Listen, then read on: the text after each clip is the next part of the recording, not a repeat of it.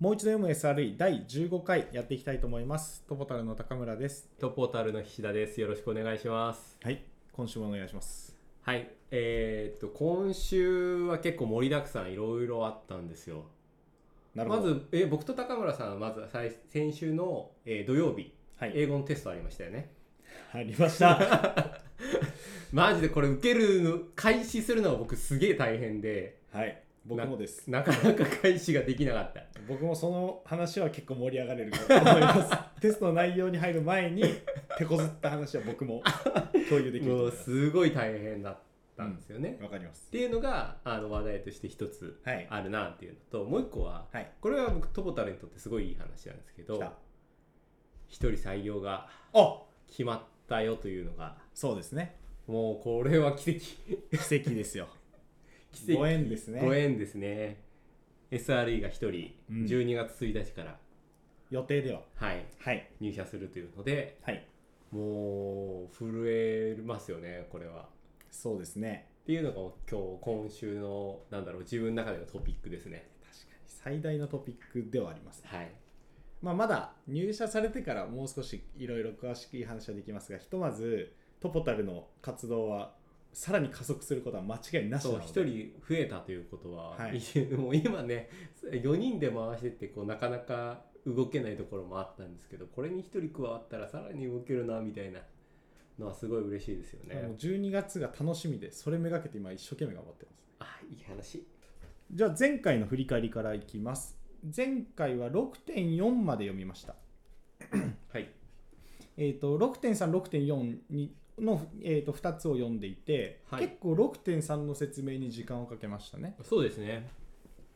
普通に読んでったら難しいというか、うん分かりづらいというところも多かったので、はいそこは部分部分要約してもらいながら話進めましたね。はい。まあ、その6.3読んでいただければ分かるんですけど、一行一行に、まあ、意図とか意味があって、なんか、行が変わると、また言ってることが少しずつ変わっていくような、えー章だったので、えーそこは細かく説明しました。で、6.4は、まあ、症状と原因っていう言葉の定義と内容についてイメージは、イメージを沸かせるような例を紹介しながら話しましたね。はい、はい、で今日は6.5ブラックボックスとホワイトボックスからいきます、はい、じゃあ始めて大丈夫ですかねはい、よろしくお願いします。はいじゃあまずブラックボックスホワイトボックスって言葉これって覚えてます覚えてますという質問から飛んでくるあら ございませんかあのこの6章に入ってあしましたねしたあ素晴らしい、思い出しましたはい6.1の定義のところではいホワイトボックスモニタリングとブラックボックスモニタリングっていうのがありました、はいしましたなんかホワイトボックスとかブラックボックスのなんかなんとなくの定義とかって覚えてますえー、なんとなく覚えてますねなんとでもなんとななくだから、こうどっかで説明しようとか、きちんとくなんか伝えようと伝思えうと思ったらちょっと打ってない打ってなるって感じですはいはいあ、全然大丈夫ですそんなに聞き慣れない言葉だと思うのでははいい、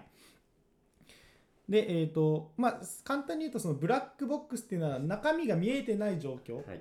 でテスモニタリングするのはブラックボックスモニタリングうん、中身を知っていてそのうん詳細、中身の詳細についてモニタリングするのはホワイトボックスモニタリングっていう話はしました、はい、はい、でそこについて改めて詳しく書いてあるのがこの章です。はい、私たちはホワイトボックスモニタリングを多用するとともにそれほど多くはないものの重要な部分ではブラックボックスモニタリングを使っています。うんって書いてありますね。なのでモニタリングをするシーンってうん結構ホワイトボックスモニタリングが多い。例えばうん CPU 使用率を確認するとか、はいデータベースの0点をしはい監視するとかっていうのはシステムを知ってる人しかわ、あの見れないうんし分かんないですよね、うん一般的にそのサービスを使うユーザーさんがそういう情報を知り得ないですようね、んはい、なのであのし中の人が、えーとシステムを知ってるからこそ取れるような値っていうのはホワイトボックスモニタリングですね、でその比率が多いって感じですね、はいただ重要なシーンでブラックボックスを適切に使っているよという話、でこの話って結構まあ、どの会社もそんな割合なんじゃないかなっていうホワイトボックスモニタリングが多いうんうんじゃないかなっていうのはあの経験則上ありますね。はい、で、えー、とここで書いてあるのがホワイトボックスのブラックモあブラックボックスモニタリングの違いについてここで表現してますね。ブラックボックスモニタリングは現在システムが正常に動作していないというように症状を扱います。うんはい、でそれは、えー予測ではなく実際に起きている問題を表現するものだということです。はい、症状というのは、まあ、前回説明した通り事実うんに基づいているものですね、例えば HTTP500 エラーが出てうるとか、ん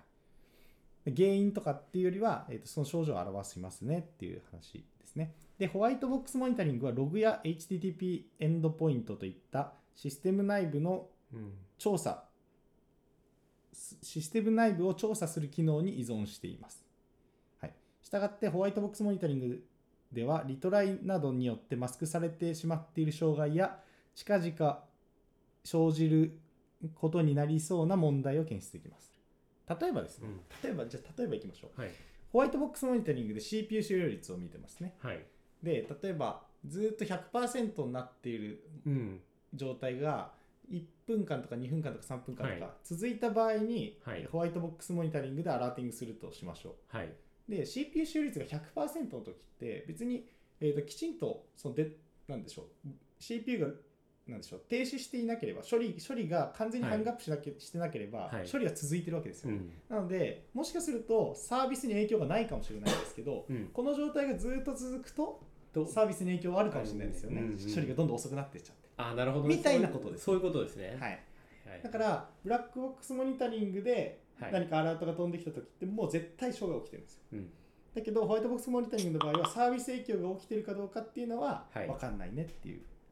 話ですねなるほどはいあー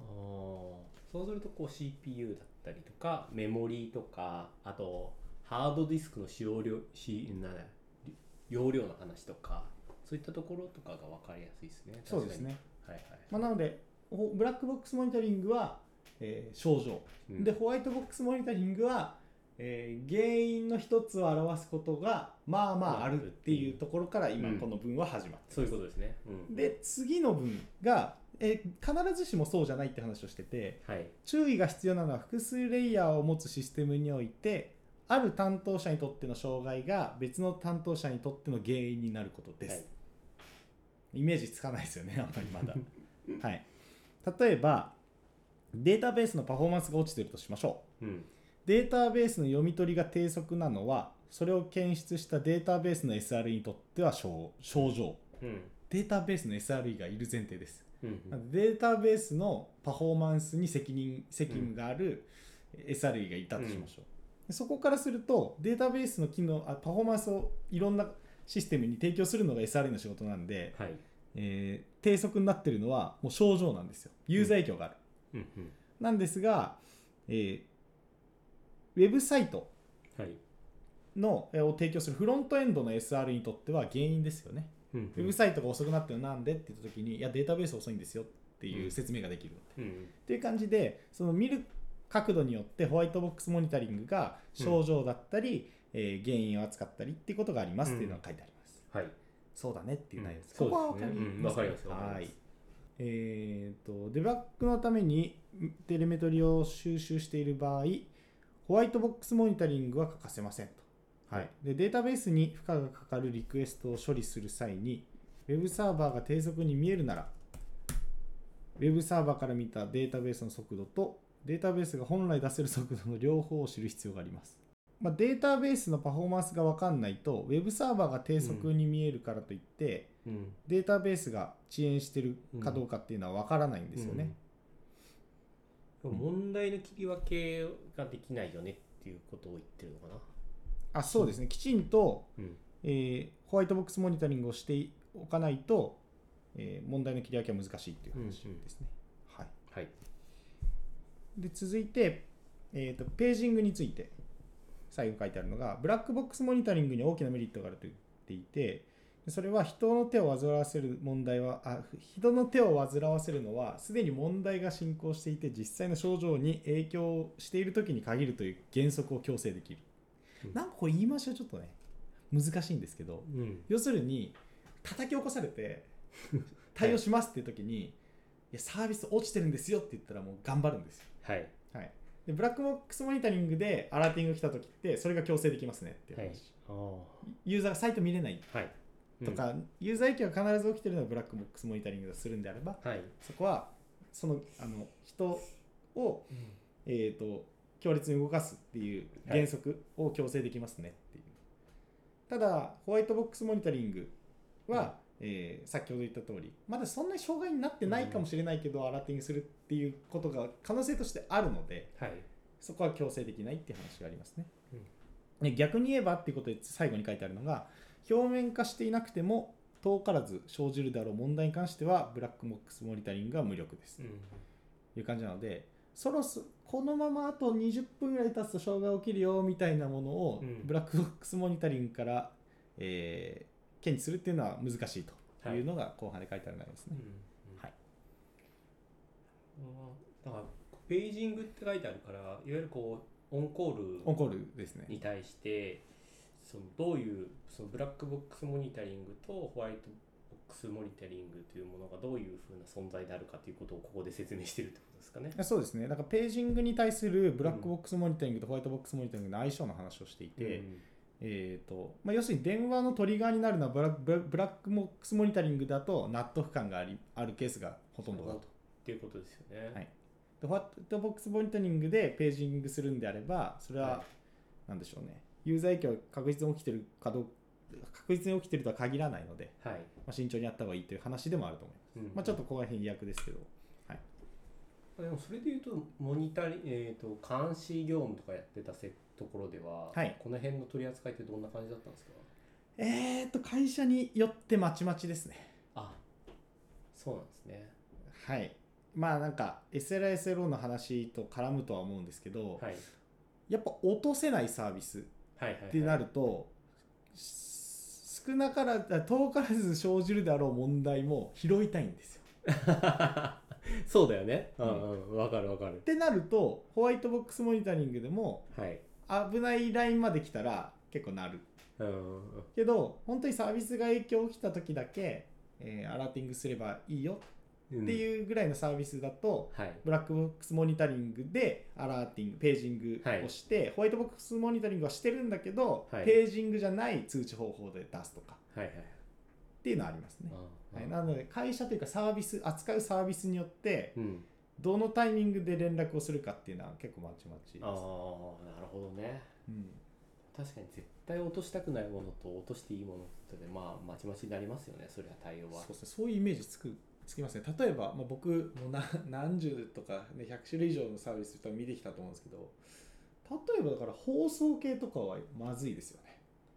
そうですねうんまあ、ラジオでもテレビでも何でもいいですけど、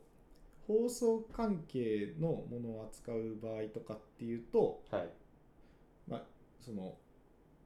なんでしょう信頼性の水準ってめちゃめちゃ高いうんうんので、えーそこはきちんとうんうんホワイトボックスモニタリングで予兆をあの知って対応する、うん場合によってはページングするっていうことも必要、うんうんただ例えばうん日中帯しか使われないサービスとかはいっていうことであればよよ中はもうページング切っちゃっていいとかそのぐらいの温度感のところもありますし、まだ開発をし始めていて、はいデータリリースしたばっかりだからページングいらないとか、うんうん気づいたら直すベースでも全然いいんだよっていうサービスとかもあったりするので、はいそこはサービスによりますうん。なるほどありがとうございますはいじゃあ次行きましょはいう6.64大シグナルはい来ました4大シグナルもう出てきたのずーっ覚とえてますいっぱい出てきてますよねはい、4大シグナルが出てきたのは、えー、っと、どこだっけかな。4大シグナルが出てきた、あれ ?4 大、まあいいか。じゃあ、後で。 6章になってからも出てきてますよね6章になってから出てきてますね。はい。で、その正体が今日分かるということで、前回のポッドキャストの終わりにはい話したと思うんですけど、はい4大シグナルとはレイ、レイテンシ、トラフィック、エラー、サチュレーションはいです。はいユーザーが直接利用するシステムでメトリックスを4つだけ計測できるならこの4つに集中してください。はい、はいということで、まあ、結構知っていて損はないんじゃないかなと思っていて、まあモニタリングって言われてどんなものかっていうのは大体分かったと思うんですよ。はいじゃあ具体的にどういう値をと取るべきかとか、うん取るのかっっていうのを想像できしたことがない人とかあ初めて知るような人とかっていうのは4大シグナルを押さえておくとうんかなり具体的なイメージがはいできるんじゃないかなと思ってます、なのでちょっとここは時間をかけて話せればと思ってますはいはいじゃあレイテンシ もうなんかこのここに至るまでにレイテンシの話めちゃめちゃ出てますけどレイテンシ改めて改めていきます、はいはい、定義がリクエストを処理してレスポンスを返すまでにかかる時間応答時間ですねお時間ですねは、はいい、で、えっとここに書いてあるのこのなんか補足みたいなことがどんどん書かれているのでもうどこまでが重要なのかわからないですけどちょっと読み進めます、はい、処理に成功したリクエストのレイテンシと失敗したリクエストのレイテンシを区別することは重要ですここまで大丈夫ですよねはい成功と失敗区別した方がいいよね、うんうん、そう思うってなりますよね。うんはい、でここからがちょっと複雑で例えばデータベースやその他のクリティカルなバックエンドへの接続が失われたうんしょ失われたために生じた500エラーは極めて高速に返されます。うここわかります、んはいはい、DB がなんか壊れちゃってうんウェブサーバーから接続ができない場合っできない話てですねうん接続ができないことが一瞬でわかるので、うん HTTP エラーがすぐ返るんですよね、うんダメですってしかし500エラーはリクエストの処理に失敗したことを示しているので全体のレイテンシを計算する際に500エラーのケースを含めてしまうとミスリードになってしまうかもしれませんここわかりますもうなんかちょもうちょっと説明してくださ ですよねでもこの後説明ないんですよなので解説しますねあ最後まで読んじゃいましょうか、 いはい、で一方で低速のエラーは高速のエラーよりも悪いものですうんすなわち単にエラーをフィルタリングしてしまうのでなくエラーのレイテンシも追跡することが重要になるのですということでちょっと意味取りづらいと思うんですけど、えっとレイテンシの話を今してます、はいはい、でレイテンシって応答時間ですよねでうんそれの集計をするシーンを考はいえてほしくて、はいえっ、と集計する時ってどのぐらいのリクエストがどんなレスレイテンシになってるかっていうのをパーセンタイルで出すみたいな話は以前しましたはよね、いありましたねでそれをやるシーンではいエラーのリクエストまでか数えた時にはいエラーのレスポンスっておそらく通常の応答よりも早いことが多いんですよだってもうあーなるほすどねぐ返せるからはい例外処理としてはいそれがえーレイテンシの集計に乗っちゃうと本来計測したい正常系のレイテンシああなるほどの集計にはいはい影響出ますよね、うんうんうん来ましたか大丈夫ですかはい大丈夫ですはい、なので僕らが知りたいのは正常系のレイテンシのすレイテンシのはい遅延を知りたいわけで、はい異常系ですぐさまダメでしたっていうのを返すのを保証しようと思ってないわけうんでうす。んうんはい、なのでそのあたりっていうのはちゃんと区別して集計しなきゃダメだよってことが書いてあります。そういうことですねああ、なんかわかったはいはいなので、まあ、これこれはあれですねそのモニタリングの時の工夫の話が急に始まるんですよ、テイクの後に なのでまあ、こここの後も多分あると思うんですけど、そうはいいうことですねじゃあここは理解できました、ここ理解できました、はいでもそれで言うとそのなんだろう高速エラーという、うんエラーは高速なことが多くて、はいでもここで低速なエラーって言ってるじゃないですかはい低速なエラーっていうのもありえるんですよねまあ、それがレイテンシにに引っかかったエラーのことを指してると思うというそういうことですねだから本来検知したいしエラーですそうということですねそれぐらい遅かったってことですよねそう例えばレイテンシをモニタリングした上で、はいえー、とページングだからアラートとして判定するのが5秒とかはといしましょう、そしたらサイトにアクセスして5秒以上レスポンスが返ってこないんであればそれはエラーとみなすはい、っていうシーンで、えー5秒以上かかったものが低速のエラーだと思います、それをちゃんとだえその計測したいよねっていう話をしてるってことですねここではそうですわかりましたはい、はいでさらにこの方は高速のエラーよりも低速のエラーの方が悪いって言ってますねはいはいまあ、なのでサービスのなんでしょう品質に大きく影響するからって感じですかね高速のエラーはエラーってすぐユーザーが分かるのできちんと直せればいいんですけど低速のエラーが分かんないとうんうんうん遅い単に遅いサービスを見逃してしまうので原因がわからないというか原因調査も切り分けが大変そうですもんね大変ですよ低速のエラーの方がそうそうそう例えば本当に0秒でこうあのエラーを返すものがレイテンシの集計に入っちゃうとえっ、とあれですね例えば平均とか取った時でもすものすごい数字数いい数値が出ちゃうんですよね、はいはいはいレスポンスが早いっていう、そうなのでまずいですそこは区別しないと、はい次トラフィックはいシステムに対するリクエストの量はいでシステム固有の高レベルのメトリックで計測されます、はい、はいでウェブサービスの場合通常は毎秒の HTTP リクエスト数で計測されますがおそらくリクエストの性格によって区別することになるでしょう大丈夫ですかね、ウェブサービスはトラフィックって言われたらリ HTTP, HTTP のリクエスト数だよってことを言ってますねはいはい、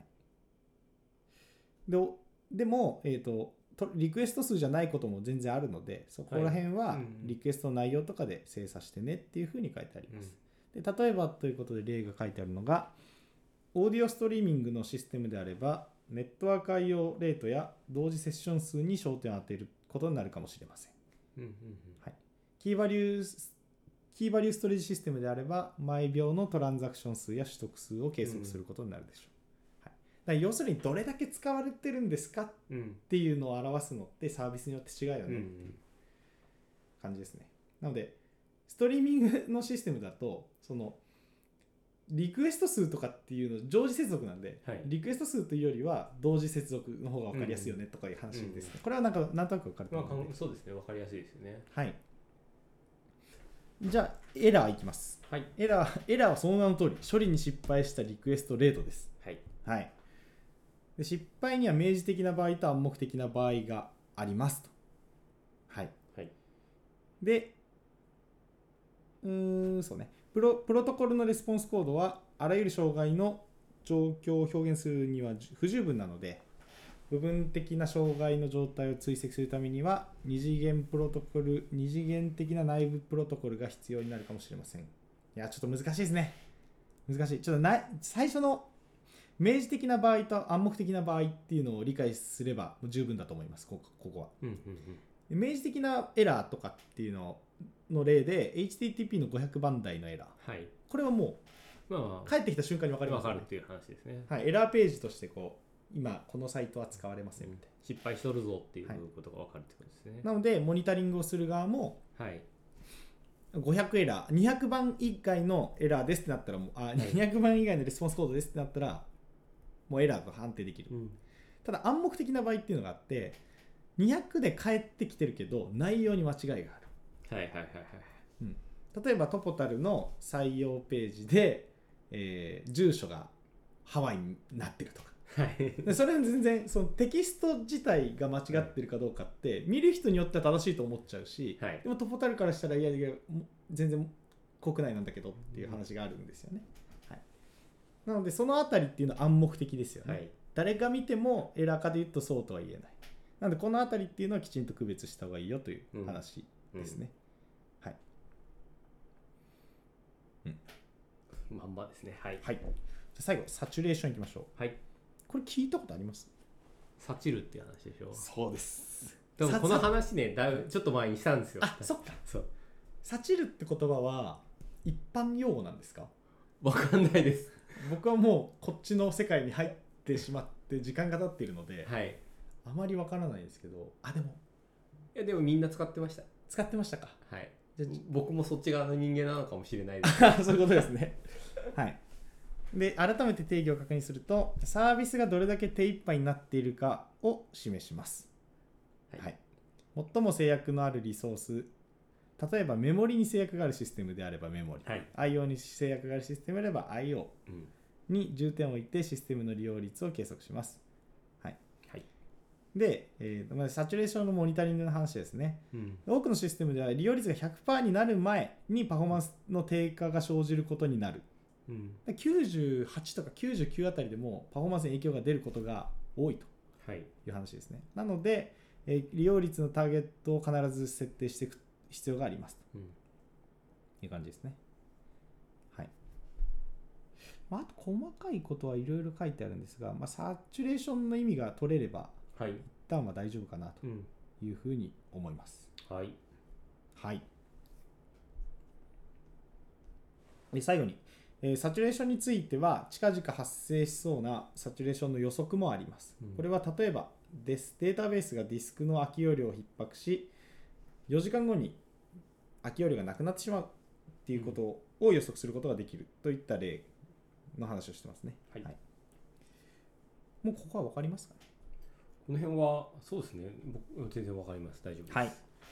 じゃあこの最後にまとめてこの4大シグナルを全て計測し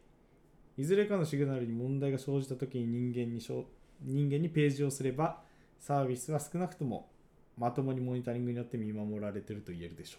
うはい、はい、結構細かく見ていきましたね、はい、レイテンシトラフィックエラーサチュレーションうんはい